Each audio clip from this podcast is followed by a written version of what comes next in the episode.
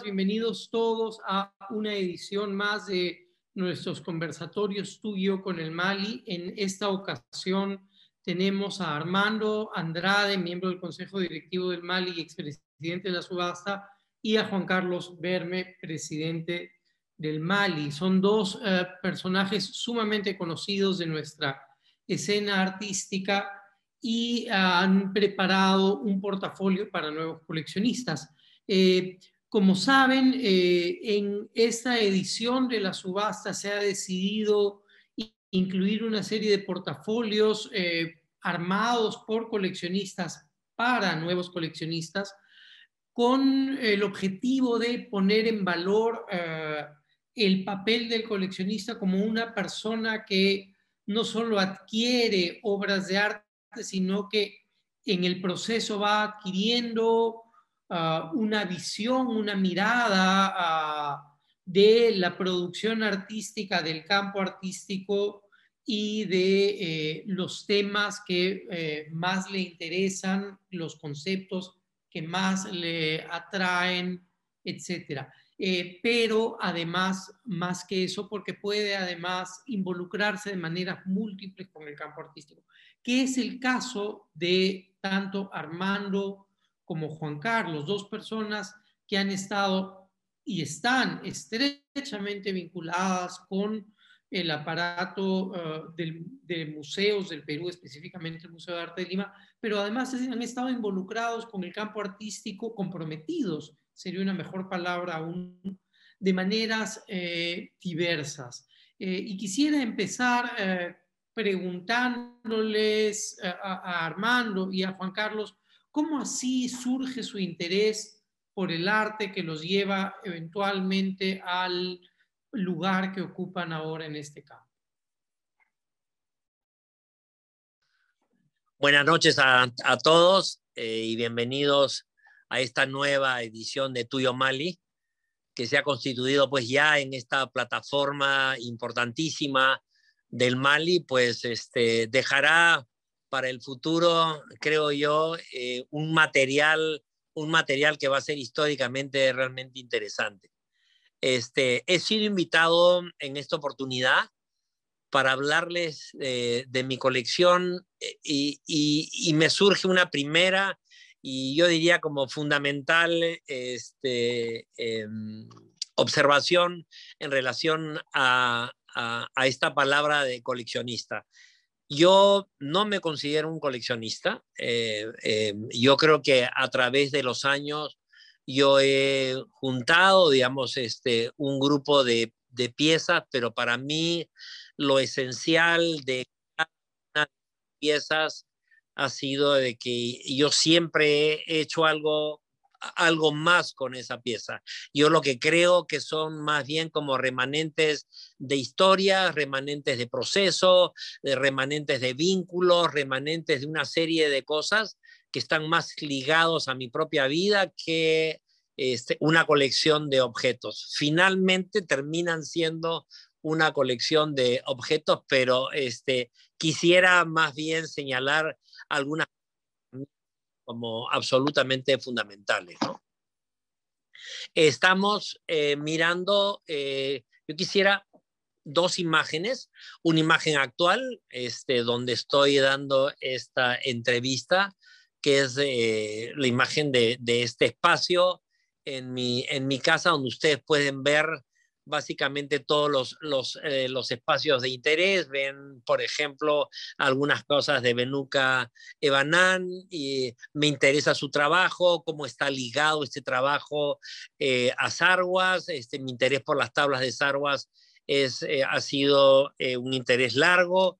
Em, em, no solo el objeto, sino el proceso, qué cosa significaba esa viga, qué cosa es lo que de alguna manera estaba sosteniendo esa viga en esa, en esa casa. Igualmente, eh, mi tránsito, yo diría, por, por diversas áreas de mi vida, este, siento además que eh, el hecho de, de, haber sido y de ser un diseñador, de haber trabajado en el mundo del arte, eh, de estar involucrado con el Mali y de encima de ser empresario, me ha puesto a mí, digamos, en un lugar este, muy especial que me ha permitido hacer una serie de cosas. La segunda imagen es una imagen este, donde vemos un techo pintado por Alfredo, Alfredo López eh, Morales, nieto de Joaquín López Santay, y es un poco de lo que yo quería comentarles, cómo el interés, por ejemplo, por el retablo al final acaba en un techo. Este, y de qué manera ese proceso, ese proceso se da. Este, evidentemente para ello hay pues que reconocer básicamente, digamos, el objeto, pero el objeto me llevó a mí a conocer, a curiosear sobre Joaquín López Antay y me encuentro con su nieto y talentoso retablista que es eh, eh, Alfredo López Morales. Este, y en todo este proceso, eh, recuerdo haberme encontrado, por ejemplo, en el Museo de, de la Católica, una imagen eh, pintada por eh, Joaquín López Santay, donde hace un dibujo de sus decoraciones en los retablos. Y a mí me pareció realmente interesante porque pienso que eso se desprendió del retablo y se convirtió en otra cosa. Y decidí hacer una primera exploración con Alfredo y le mandé a Ayacucho, creo que 10 marcos 50 por 50, donde Mil, él me hizo una serie de dibujos, dibujos que además los hemos después puestos en, la, en las subastas del, del Mali. Y eso me llevó a pensar en la posibilidad de poder trabajar con Alfredo algo, algo más y entonces le propuse hacer un techo de una casa y bueno, decidió hacerlo y ese es el resultado que ustedes ven ahí, algo que yo encuentro absolutamente fantástico, fascinante. Este, creo que ha sido una manera, te digo, de mirar eh, el talento y la producción de Alfredo este, de una manera muy singular. Las otras... Hay una cosa que quería acotar, disculpa Armando, que me parece súper interesante, y cómo aquí en eh, el, el, tipo de dinámica que está en juego en el coleccionismo no se agota en el adquirir piezas, sino aquí lo que hay es un diálogo creativo con, eh, con artistas, en, en, pensar la posibilidad de impulsar el desarrollo del trabajo en otras direcciones, en apoyar ese tipo de, uh, de iniciativas. Y eso me parece importante enfatizar porque quiero uh, dejar en claro que hay mucho, eh, mucho campo de posibilidad en el coleccionismo y ciertamente no es solo, que está muy bien, por supuesto, adquirir piezas, pero no solo tiene que ser eso y hay mucho más. Y hay una cuestión muy rica que se descubre en ese tipo de contacto y conversación. Max, si me permites un, primer, un primer eh, eh, umbral que, se, que le llega al, al primer coleccionista es cuando se le acaban las paredes. Yo recuerdo que hace 15 años en las subastas le decía eso a los compradores. No dejen de comprar solo porque se les acaban las paredes de las casas. Eh, hay, hay, hay, un, hay, hay, un coleccionismo que va más allá de, de, la espacialidad de dónde vas a poner algo. Eh, y después hablaremos o hablaré, hablaremos de, de otros umbrales más. Bien, sí, me parece bacán eso. Gracias, Carlos. Sí. A ver, es que yo creo que eso es, eso es fundamental y, yo creo que eso pasa también por definir qué cosa es lo que haces, ¿no? Este, y yo, después de tantos años de estar haciendo esto, lo que, lo que creo finalmente es que yo soy un provocador.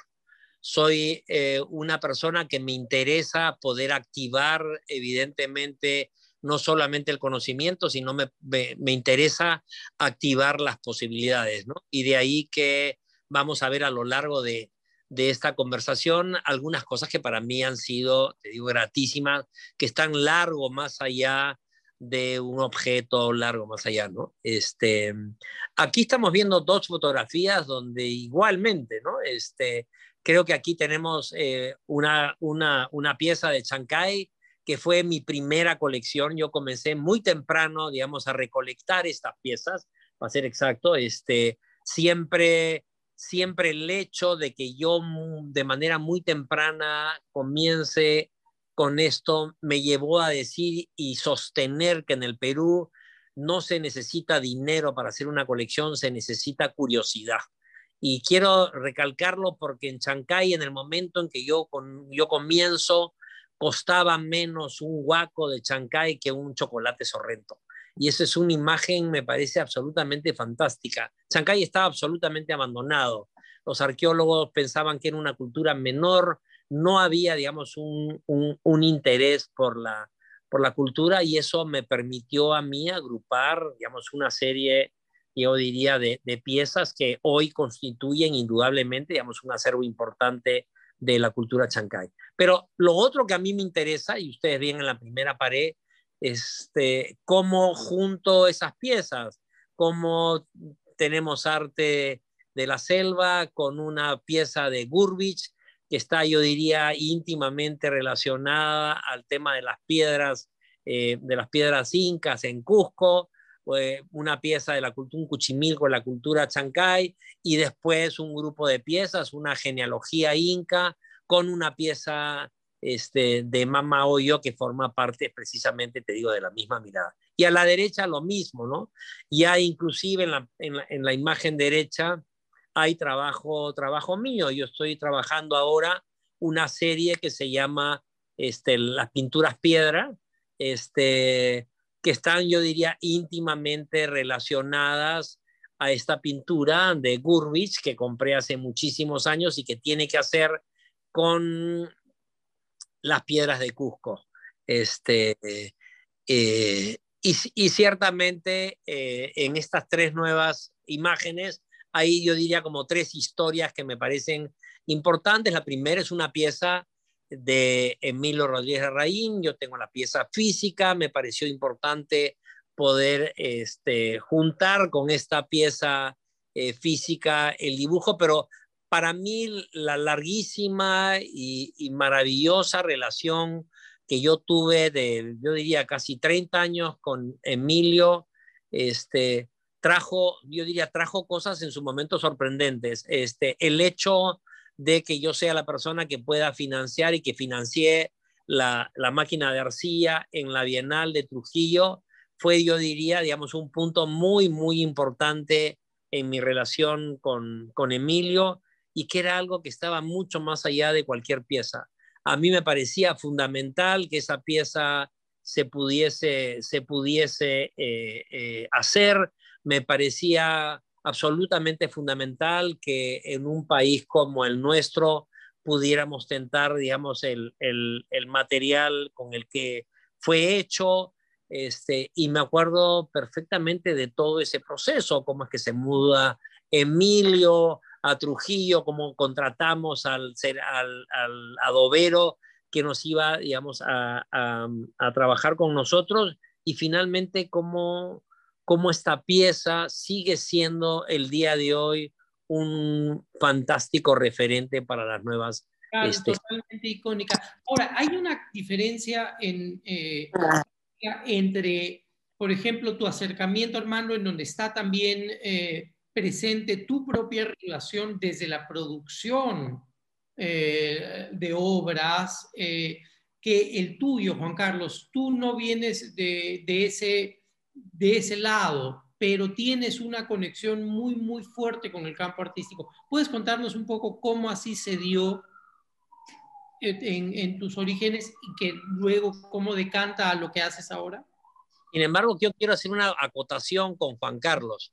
Yo vi la primera vez que yo entro en contacto con el nombre Juan Carlos Verme fue una muestra que hizo Juan Carlos de fotografía. Este, y que para mí fue como, como muy importante porque fue una muestra de fotografía que me llevó al territorio, te digo, de la música. Este, y me pareció fantástico conocer a Juan Carlos, no lo conocía en ese momento, pero sí vi su obra y me llamó mucho la atención. Más bien quisiera que nos comentara un poco. Es súper interesante, tomo nota. Juan Carlos, cuéntanos. Bueno, esto es pretérito perfecto, Armando. Yo ya me había olvidado de esa muestra y Pero me fue... de cosas, que tengo esta, esta deformación para mirar hacia adelante eh, y, y, lo de atrás lo sumarizo, a veces tan, sumar, tan sumarizado eh, o tan gruesamente que, mira, me había olvidado de esto. Eh, esta fue una muestra que hicimos a la Limón, Yerkos, Latar y yo. Yo le propuse, yo vi unos trabajos que él hacía en, yo lo conocí en Londres hace muchísimos años, 25 tal vez, y, yo veía unas cosas que él hacía en, en, en fotografía digital y entonces se me ocurrió que podíamos eh, hacer una contraposición entre fotografía de objetual y sus abstracciones eh, y sus abstracciones digitales de la imagen fotográfica. Y así fue como creamos este cuerpo de obra de, de, varias eh, fotografías o imágenes fotográficas en las que había una parte, una, voy a repetirme, una, una imagen real eh, podía ser los acantilados de la Costa Verde y a la derecha había eh, una transfiguración, una transformación de ese mismo paisaje en, líneas que lo, en, líneas que partían de, esa imagen real, eh, del mundo real, y se convertían en abstractos lineales, hacia, generalmente hacia la derecha de la imagen. Y y esto, esto porque en esa época también me interesaba mucho el efecto Doppler. Eh, el efecto Doppler es esto que es esta, eh, cuando el sonido se, se, en fin, cuando pasa, cuando, cuando, cuando, el, cuando un objeto en movimiento emite un sonido y pasa cerca o delante de nosotros, eh, ese sonido lo percibimos como distorsionado. Eh, lo voy a hacer onomatopeicamente. Si pasa, no sé, una sirena, vamos a escuchar como, escuchar como, eh, sin, no voy a meterme en los líos de la sirena. Si pasa un carro, vamos a escuchar, ¿sí? Eso, eso es la manifestación del Doppler, del efecto Doppler. Y a mí me parecía, me interesaba esta sinestesia entre efecto Doppler y, ah, y eh, la posibilidad de, juntar eh, una sensación eh, auditiva con otra visual. nosotros presentábamos estas obras que eran visuales, obviamente, y, que podían, creo, llevar como una de las muchas posibilidades por parte de la... Pero cuando tú, tú haces eso, tú ya tenías un interés por el arte previo, ¿no? Bueno, la verdad es que muy pocas veces he sentido la urgencia de crear, eh, de crear eh, artistas. Yo digo, un interés en el sentido como que ah, e, era algo que te, que te atraía en general desde el papel de espectador, que es por donde todos empezamos, ¿no? Desde mucho antes, porque en la casa, en la casa de mis padres eh, había mucho arte, arte peruano de los años 70, 60, 70.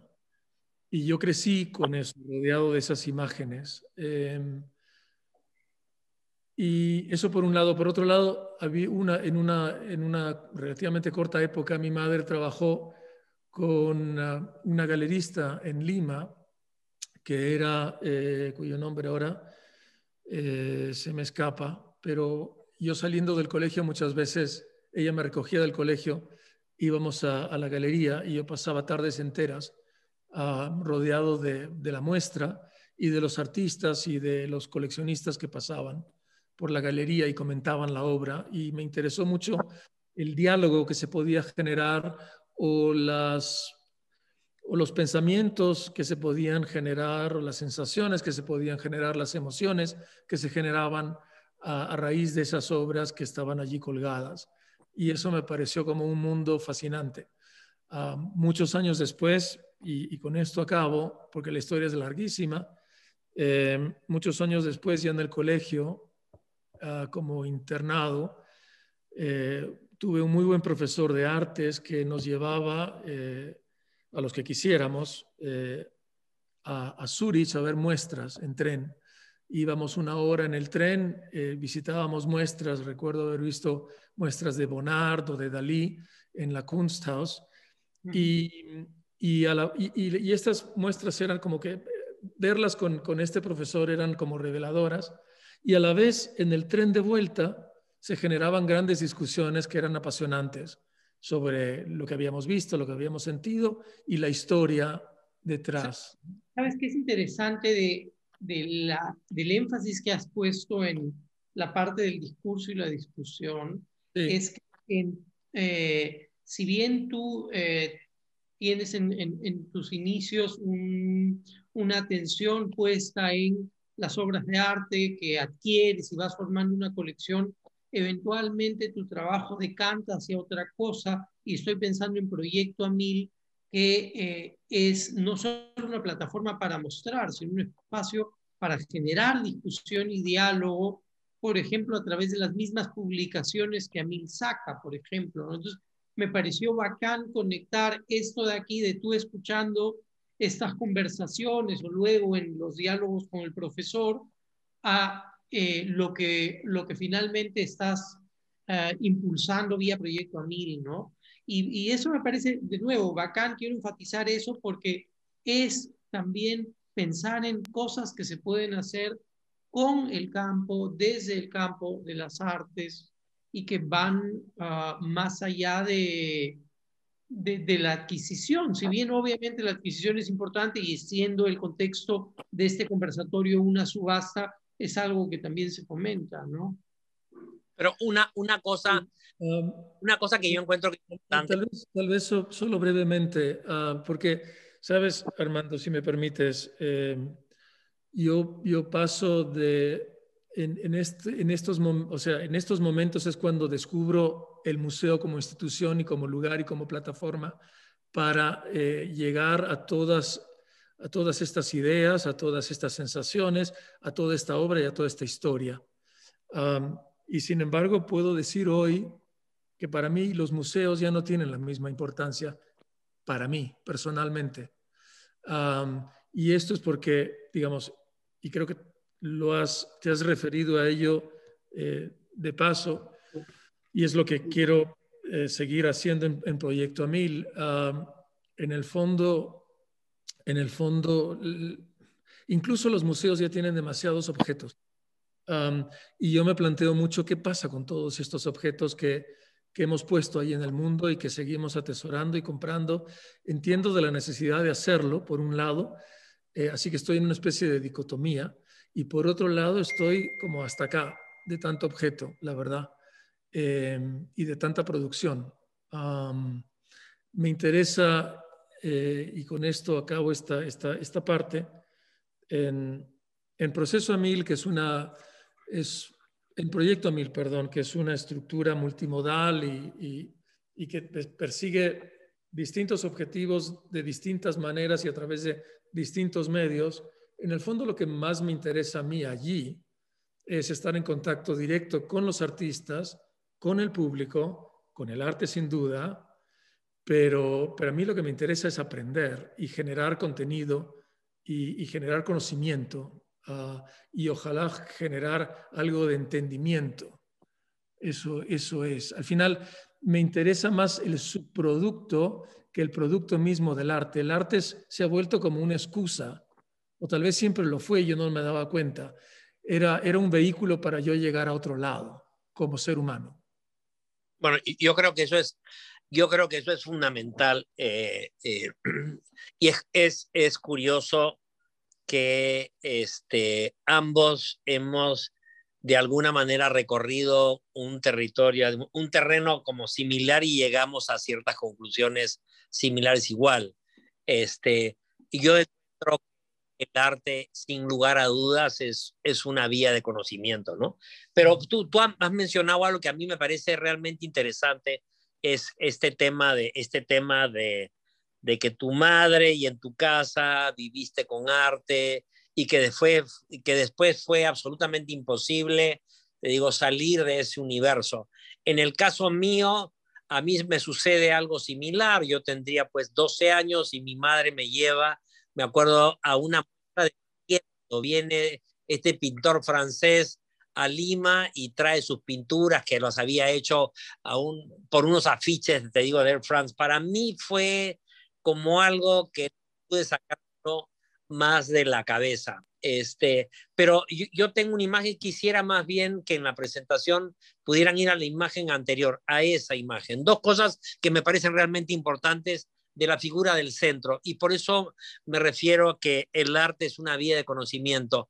el trabajo que tenemos al frente es, es, una obra de Sandra Salazar, una artista joven eh, que conozco hace hace ya como tres o cuatro años. Eh, me interesó su trabajo, pero cuando la conocí a ella, me interesó mucho más. Ella es una artista que está en un proceso eh, eh, de transgénero y es una artista que se está convirtiendo en, en hombre y me interesó muchísimo ese proceso porque yo estoy pasando en mi familia, estaba pasando en mi familia por un proceso similar y no tenía coordenadas. A mí me había rebasado, digamos, en la circunstancia familiar, me fue muy complicado, inclusive era mi ahijado estuviera, digamos, en un proceso de esta naturaleza.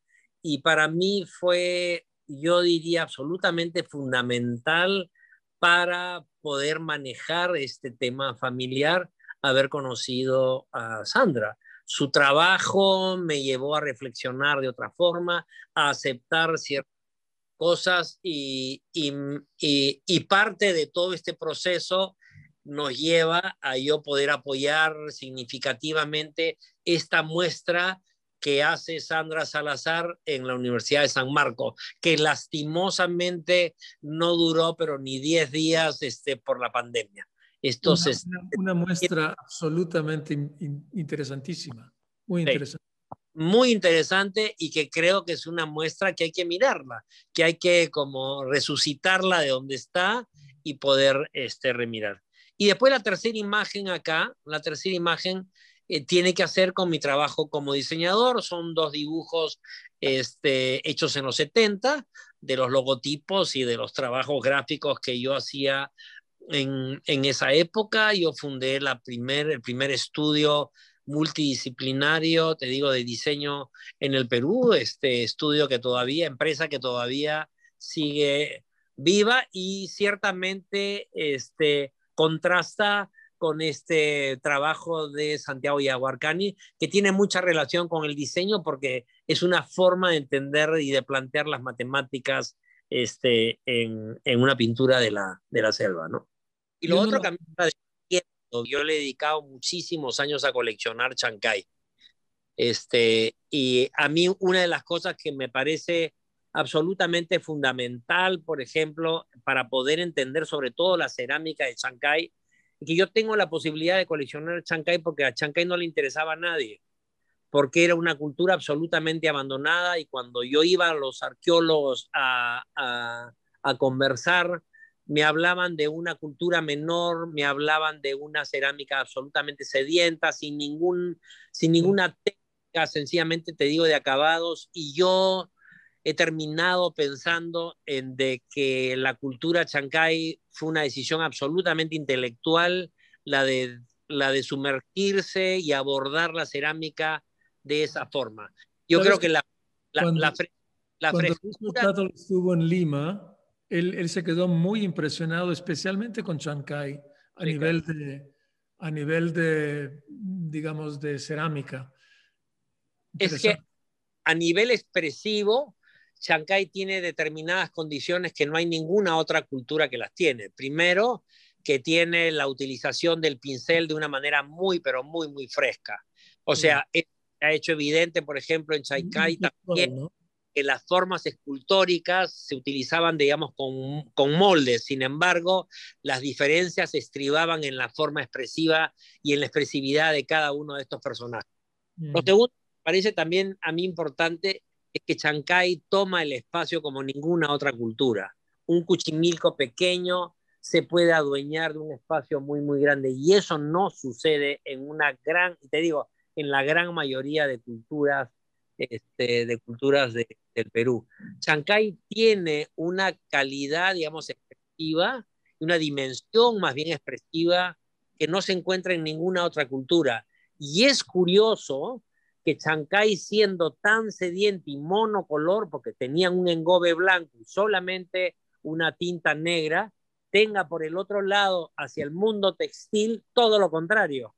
O sea, un preciosismo técnico, digamos, importantísimo en, la, en, la, en, la, en, la, en, el eh, acervo textil, pero además una cantidad de colores absolutamente este, eh, impresionantes en sus textiles. O sea, Chancay conocía perfectamente, perfectamente, digamos, toda esa gama de posibilidades. Y, lo otro que a mí me parece absolutamente fantástico de Chancay es que tiene un cuerpo textil que está muy cerca, digamos, de la cerámica, que, es, que son las gasas.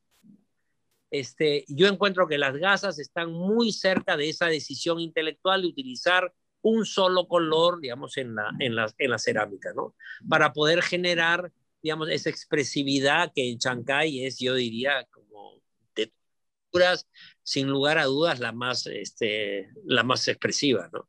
En, en Chancay creo que tenemos un primer punto de encuentro tú y yo, porque yo desde muy temprana edad me sentí muy atraído hacia Chancay de alguna, por alguna razón, y nunca me había puesto a pensar por qué, ahora sospecho que es porque mi abuelo tenía tierras eh, que le fueron expropiadas, pero sabes, tierras que, donde había, habrían huacas, ¿no? Supongo que viene de ahí que en la casa de mis padres había mucho chancay y para mí un huaco era sobre, sobre todo y más que nada un, un, un chancay. Entonces crecí con esta crecí con esta iconografía, con estos colores, con estas formas, con este lenguaje y siempre, y siempre, y siempre quedé enganchado con esa, magnetizado con ese, con ese lenguaje visual.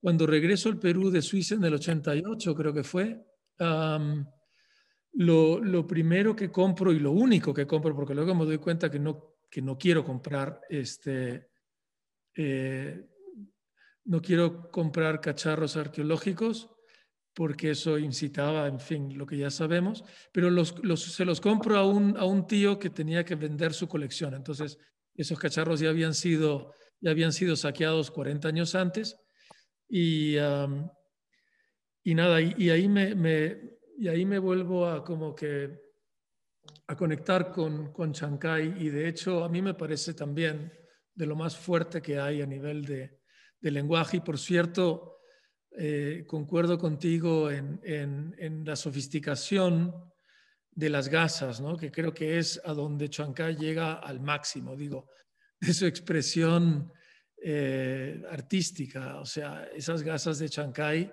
que a la vez son todo y son nada, porque cuando son, son todo cuando las explayas y las puedes pero se vuelven, se, vuelven, se vuelven casi como un amasijo de, de telas de araña cuando, cuando las, sabes, te las puedes meter al, bolsillo. no, es como yo les comentaba, eh, mi gran interés por la cultura chancay eh, eh, estuvo presente en mí muchísimos años y como también les comenté, mi llegada, digamos, a Cusco me abrió el universo textil eh, de una manera particular. Este, y algunas cosas interesantes. Este, este guaco moche que ustedes están viendo en la fotografía del medio, eh, un guaco eh, adquirido sobre la base que es el primer guaco que tiene la presencia de un poncho, no de un uncu, sino de un poncho.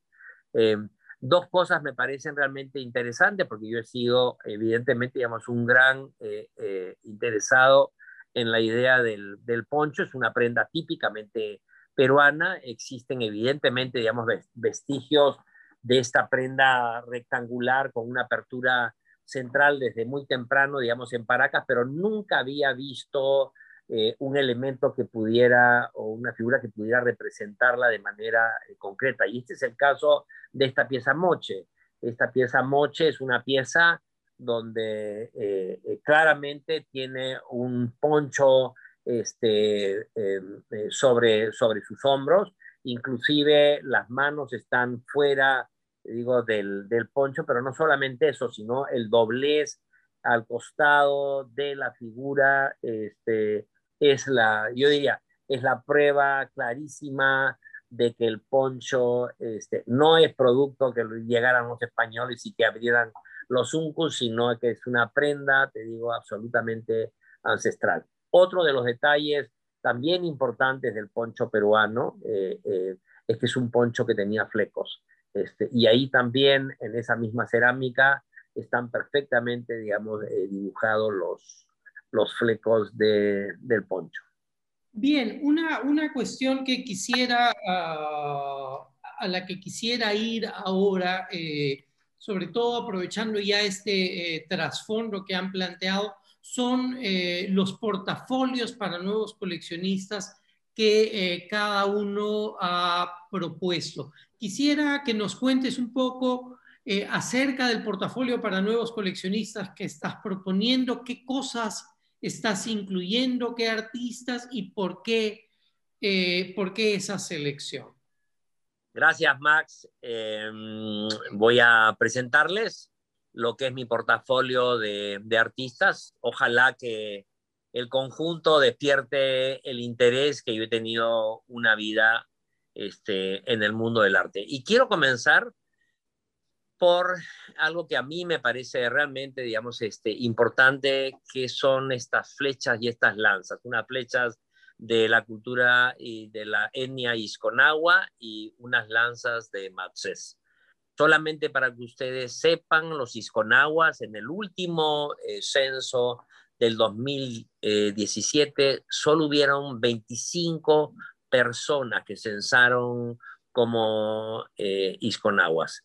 Como ustedes comprenderán, este, es una etnia que está a punto de desaparecer y por cierto, este, este conocimiento ancestral de trabajar, por ejemplo, el tema de las, de las flechas, este, para mí es importantísimo eh, poder eh, haberlas rescatado, rescatado y poder presentar, digamos, un panorama de lo que es un, un conocimiento ancestral de estos pueblos, ¿no? En las palabras de em, Carolina Rodríguez, eh, una antropóloga que trabaja en el Ministerio de Cultura. Las flechas isconaguas son herramientas centrales de la actividad de caza. La caza, lejos de ser vista como un proceso de muerte, es para los isconaguas una actividad de altas formas de vida. Las flechas son objetos que condensan la vitalidad de las especies del bosque. Son evidentemente trabajadas en madera de pijuayo y con una, eh, un hilado de algodón contenidos eh, naturales. De verdad que son muy, pero muy, muy finas y sofisticadas, sofisticadas eh, en, en, los tejidos. Y luego las flechas y las lanzas de Matsés igual representan, yo diría, un conjunto muy interesante de objetos de arte de la, de la selva. Em, de, de, de, esta primera, yo diría, primer conjunto de piezas, yo quiero presentarle a dos artistas que para mí eh, son realmente, digamos, interesantes. Podría presentarlos a ambos como el, el, secreto mejor guardado de las artes todavía en el, en el Perú. Un pintor, pintor, yo lo llamaría un de pintor para pintores, eh, eh, que es el caso de Sebastián Cabrera y el caso de la fotógrafa ah, María José Guerrero. En ambos casos son artistas jóvenes, eh, artistas que han tenido todavía un tránsito, yo diría, bastante restringido en, en nuestro medio y ambos son, creo que, dos artistas fundamentales para poder entender, digamos, el momento actual que vive las artes en el Perú. Eh, ayer tuve una conversación muy rica con, con Sebastián. Eh, no solamente hablamos de pintura, de cómo es que se gestan los temas, cómo es que de alguna manera él eh, pone la pintura en el lienzo, que creo que es una de esas cosas este, en nuestro medio realmente, yo diría, novedosas, interesantes. Creo que es un gran, gran, gran pintor. Este, y me llamó muchísimo la atención dos cosas, ¿no? Eh, uno, que sus curiosidades están lejos de la pintura también, o sea, es una persona que le interesa la literatura, es una persona que le interesa la poesía, es una persona que le interesa el ir descubriendo curiosidades, este, curiosidades diversas. Ayer me enseñó, por ejemplo, un descubrimiento último de unas telas eh, ayacuchanas que me parecieron fantásticas, muy ligadas al arte popular. Este, ojalá que esas telas le traigan a él nuevos temas y nuevos desarrollos en relación a su, a su trabajo. El trabajo que estoy presentando es de una serie que está relacionada a esta idea sobre cómo funciona el texto, las imágenes y la pintura, como tres elementos que están íntimamente ligados y tres elementos que están íntimamente, te digo, separados también.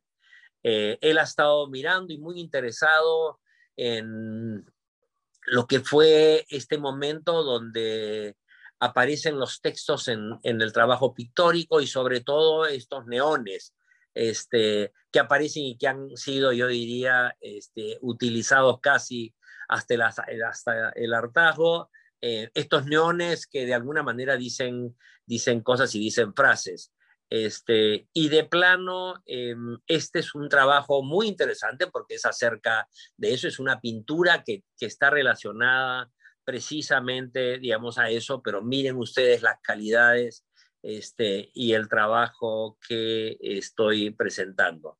Em, me interesó también un poco eh, su historia. Él tiene una formación en la católica y después estuvo 10 años en, en, Barcelona y me comentaba que su interés comienza por la pintura de Richter, este, sigue mirando a Tuymans y finalmente a Guston para terminar sacudiéndose de los tres grandes pintores, porque son tres grandes pintores, para encontrar su propio, su propio lenguaje. Eh, creo que es una pintura muy interesante. Repito, creo que es un, es, es, es, eh, es un pintor para los, eh, los, pintores. Em, y la segunda artista es un caso también tremendamente interesante, que es María José Guerrero, ya tiene eh, formación y es abogada y decidió en un momento dejar la abogacía, eh, concentrarse en su familia y en su arte. Y escogió la fotografía porque estuvo estudiando em, lo que son las técnicas más antiguas eh, de la fotografía. Tiene un trabajo realmente interesante, todo su proceso ha sido un proceso muy, pero muy, muy rico. Eh, yo diría que eh, al final hay como una frase que condensa muy bien su trabajo, es como si la historia de la fotografía estuviese besándose su propia cola.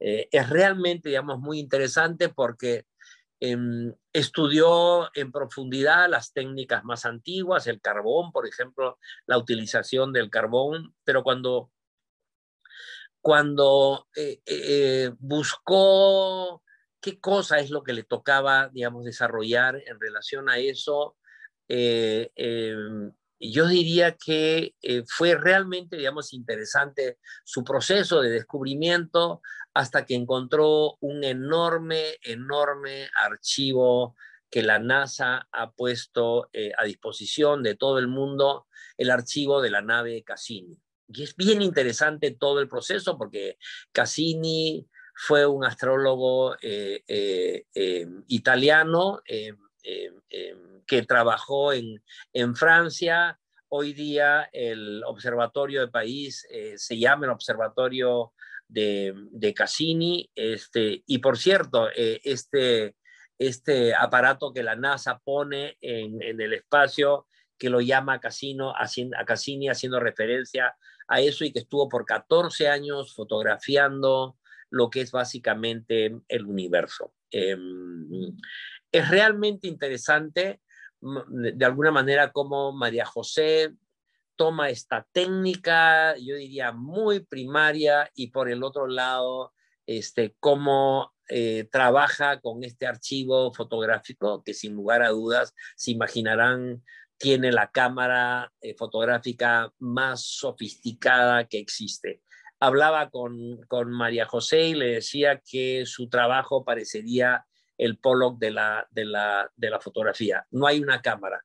Ella no usa una cámara, sino ella trabaja con, podríamos decir, la cámara más sofisticada del mundo. Nos trae, estoy poniendo, digamos, una pieza que es básicamente una doble pieza que tiene que hacer con el movimiento, con el movimiento del sol diariamente. Este, y es interesante porque forma lo que es la cinta Mobius, o sea, forma, tiene la forma de un sinfín.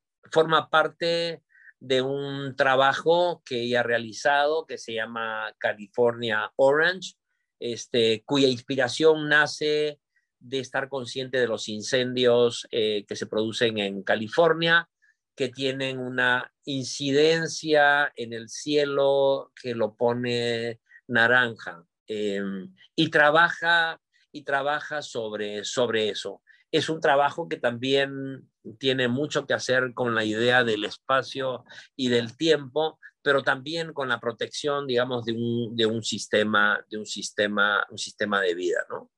Este, como les digo, son dos artistas, y yo diría, con, con, con una corta, eh, yo diría, trayectoria en el Perú, pero son los mejores secretos guardados de, de esta escena artística. Y después dos eh, objetos más. Uno es un libro de la poesía desierto de Mario Montalbetti, que seguramente ustedes lo conocen, un gran poeta y un gran lingüista eh, peruano, pero fue muy interesante eh, eh, este, este libro porque fue la, ha sido la primera edición y fue como muy yo diría muy interesante todo el, todo el, proceso de, trabajo para la edición de este, de este libro.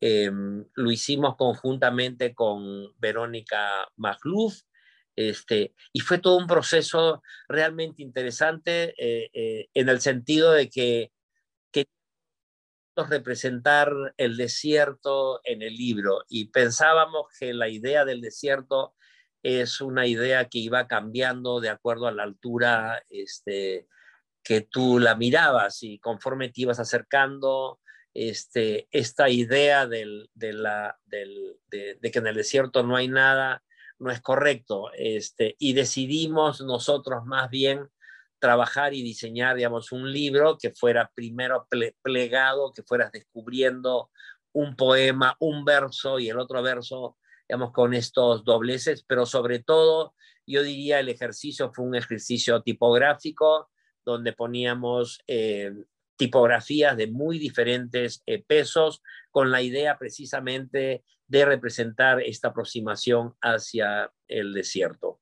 Es un libro ya agotado, eh, quedaban, quedan básicamente dos libros y uno de los libros este, lo estoy poniendo en este, eh, en este portafolio para coleccionistas. Y finalmente, un libro raro también de la Casa Matusita. Es un libro que sale a raíz de un encuentro que hubo en la Universidad San Marcos para hablar de la famosa casa encantada de la Casa Matusita. Este, eh, eh, la Casa Matusita, em, que evidentemente la famosa Casa Encantada eh, era de mi familia. Em, y mi familia vivió en esa casa muchísimos años y yo decidí como parte de lo que iba a presentar en la Universidad de San Marcos, hacer un levantamiento fotográfico. Y después de 30 años o 35 años que yo no iba a esa casa, decidí abrir el segundo piso y fotografiar este, lo que encontré ahí. Y, fue algo realmente, yo diría, como, como alucinante lo que encontré, está retratado encontré muchas cosas personales, encontré eh, cosas de mi familia, porque al final se convirtió en un gran depósito, encontré mis juguetes de niño, encontré ropa de mi abuelo, encontré de verdad, digamos, un mundo absolutamente fantástico. Eh, tiene el libro Un ensayo de Rodrigo Quijano y finalmente yo decidí hablar a través del conjunto fotográfico, son 13 fotografías y un haiku que ustedes lo podrán leer en esta edición. Nada, eso, eso es todo. Espero que les guste eh, y que abra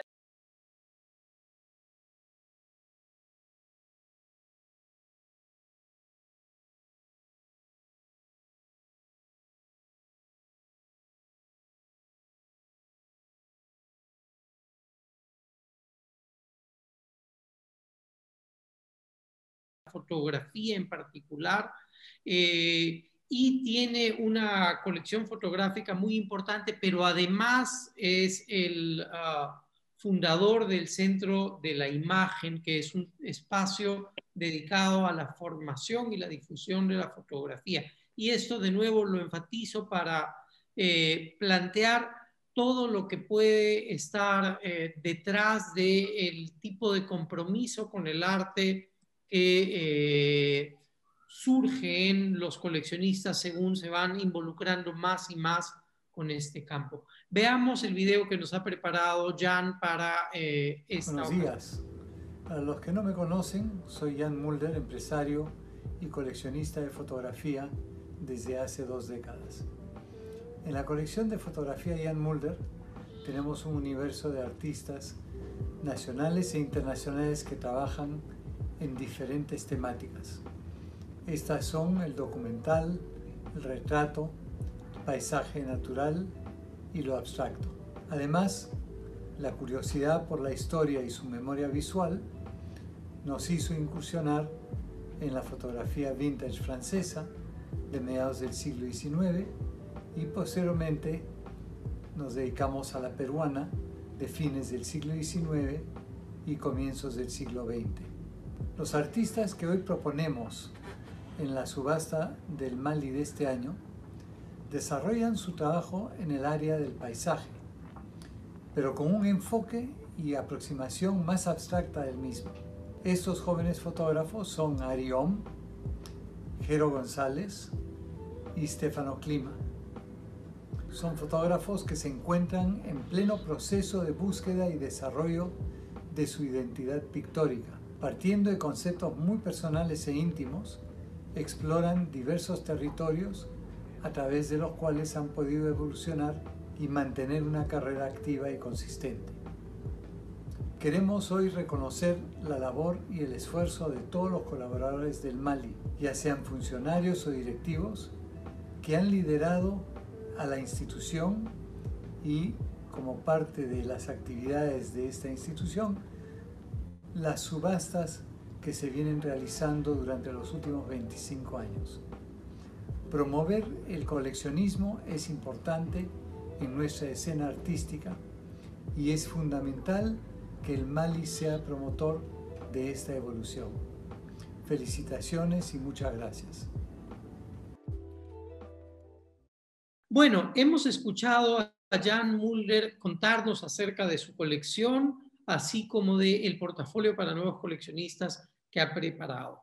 Como podemos ver en la diapositiva, el portafolio presenta tres fotografías de Jero González, de Ari Om y de Stefano Clima. Como mencionaba Jan en el vídeo, son eh, tres propuestas que giran en torno al paisaje, que es uno de los géneros del, más establecidos en la historia del arte, tanto en la pintura como en la fotografía, pero ah, como vemos eh, en las tres propuestas hay un intento de pensar qué posibilidades tiene el paisaje de ser reelaborado, cómo, ah, cómo mirarlo nuevamente. Son ah, tres propuestas además en fotografía con inyección de tinta y en blanco y negro como obviamente están viendo, ¿no?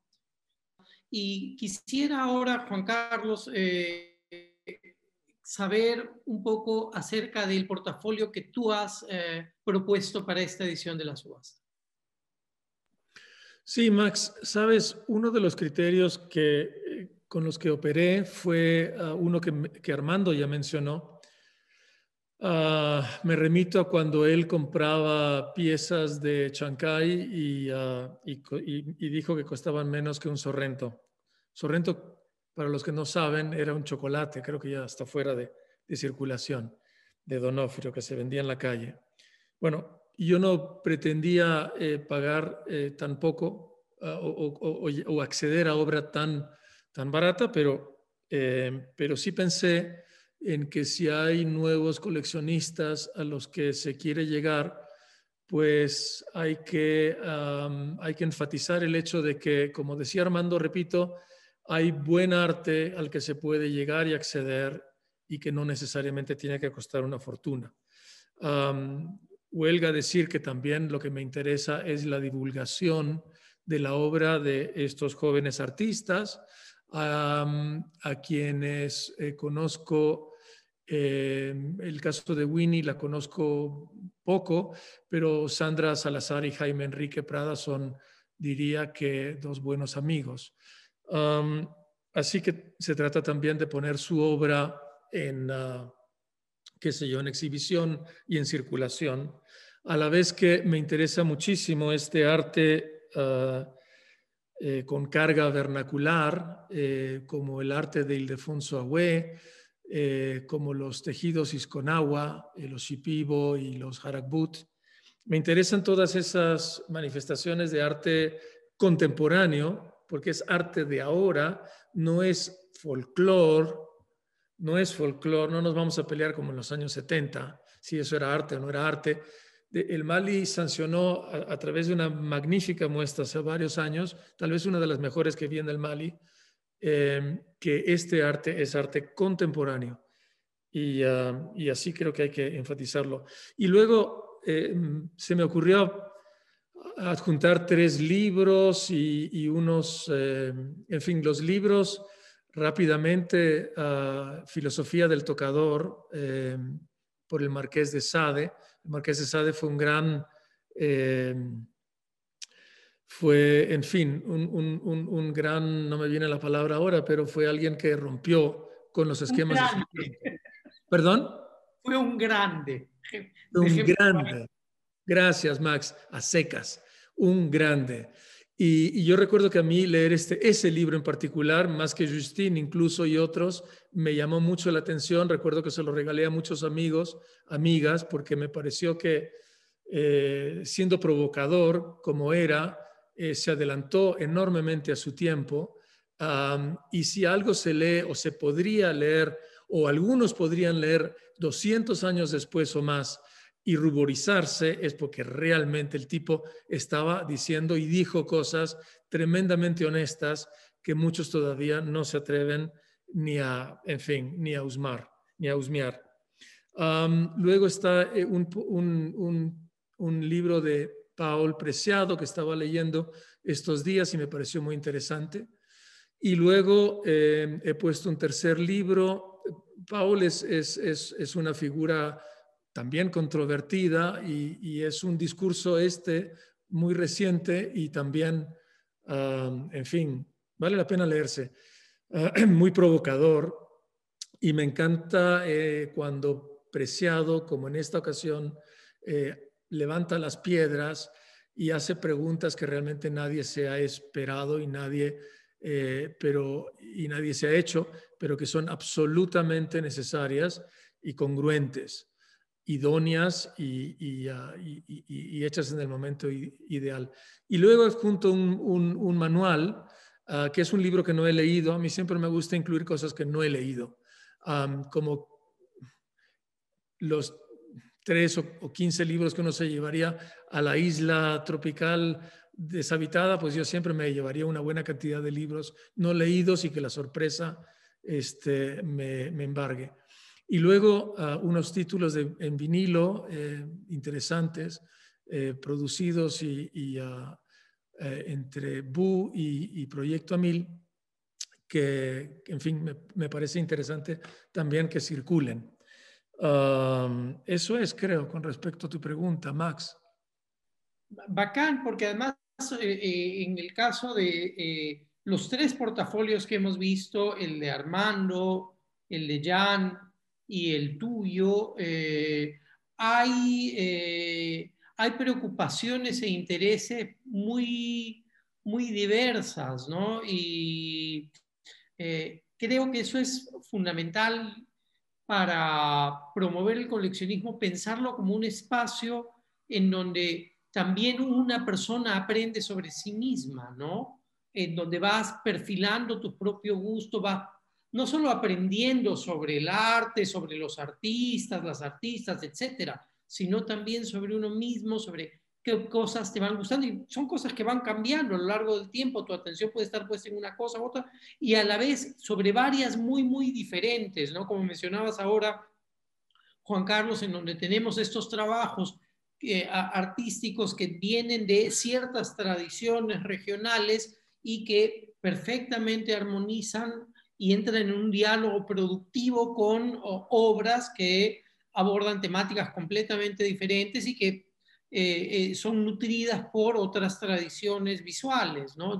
creo que eso es, eso es un asunto clave y además me parece bacán el mezclar con discos porque además tienen que ver en este caso con productos de arte sonoro y además con los libros, que es también el asunto del diálogo y la discusión que está centrada al campo artístico. ¿no? Y, Creo si que me, esto... me permites, Max, agregar una cosa muy corta, es que quise también hacer énfasis en que siempre a la vez de haberme movido eh, como espectador y como, en fin, uh, como espectador en las artes visuales, eh, el discurso musical o sonoro, eh, auditivo, y el discurso eh, de, literatura siempre me han acompañado en la misma medida. ¿no? para mí, la música es tan o más importante como las artes visuales. Por ejemplo, y, y no se diga de la literatura. Sí, totalmente. Eh, buenísimo, ha sido uh, súper interesante la, la, conversación. Un, sí. Un, comentario, Max, en relación a, a, lo que dice Juan Carlos, en relación a que en su proceso, eh, digamos, de mirar, este, lo han acompañado tanto la música como la, como la lectura.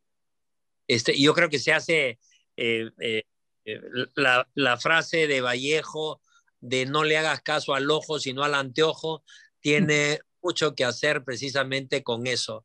Es, es, es todo, tú integras todo, lo que miras y lo que miras, lo que lees y lo que lees tiene evidentemente, digamos, un impacto en lo que miras. La mirada se extiende, la mirada se acrecenta, la mirada cambia, tanto con la música, con la poesía, con las lecturas, ¿no? Yo creo que es absolutamente fundamental. Creo que nadie que está de esa manera involucrado en el mundo, en el mundo de las artes, deja ese par de cosas este, de costado, ¿no? Las integra. Y, habría, no, nos, no nos alcanza el tiempo, pero en el fondo habría también que hablar de las cosas que no hay que hacer o dejar de hacer.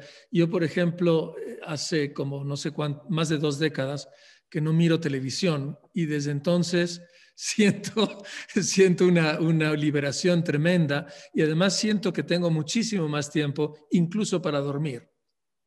Eh, claro. Bueno, el, el, tiempo nos ha ya ganado, ha sido súper interesante esta conversación. Quiero invitar a todo el público que nos ha acompañado a seguir, eh, eh, a seguir este ciclo de conversaciones eh, el próximo miércoles, en donde vamos a empezar a abordar los ejes que articulan la subasta, es decir, las sesiones que estructuran este evento.